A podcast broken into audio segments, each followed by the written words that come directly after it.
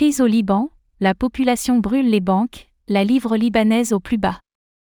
Au Liban, la chute de la livre a connu un nouveau record, et l'inflation basique attention token son plein. Face à cela, la population a commencé à s'attaquer aux établissements bancaires, selon plusieurs rapports locaux. Retour sur l'effondrement de l'économie libanaise et ses conséquences.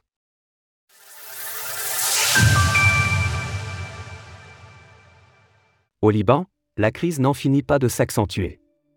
Selon des rapports locaux, la livre libanaise, LBP, a connu un plus bas jamais atteint dans son histoire. Un dollar vaudrait désormais 80 000 LBP sur les marchés de devises étrangères non officiels qui existent au Liban.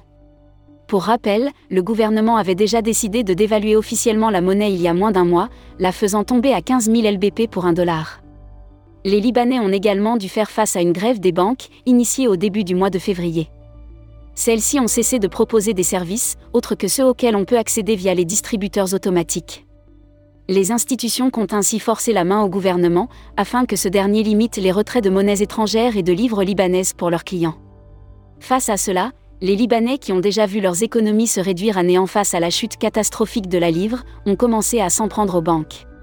Selon un rapport récent de Reuters, des manifestants s'en sont pris à plusieurs institutions bancaires à Beyrouth, avec plusieurs départs de feu les Libanais ne peuvent plus accéder à leurs fonds.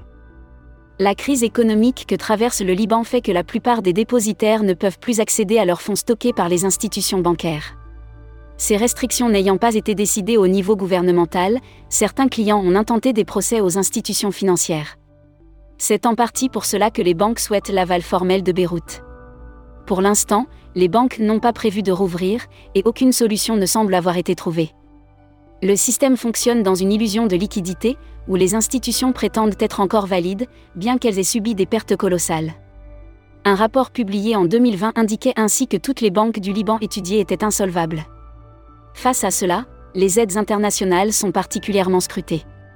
Le Fonds monétaire international, FMI, avait bien proposé une aide à hauteur de 3 milliards de dollars, mais sous conditions. Et ces conditions ne sont toujours pas remplies, le FMI notant que les progrès en ce sens ont été très lents. Par ailleurs, la somme ne suffirait pas. Le rapport cité plus haut estimait qu'il aurait fallu à l'époque un apport de 67 milliards de dollars pour sauver les 14 principales banques libanaises. Face à cela, les Libanais ont peu de choix, et certains se tournent vers des actifs alternatifs, dont les crypto-monnaies, pour tenter de sauver des économies. La crise du Liban est en tout cas un exemple parlant que l'accès à ses propres fonds est réellement un enjeu de démocratie, un positionnement partagé récemment par la Human Rights Foundation.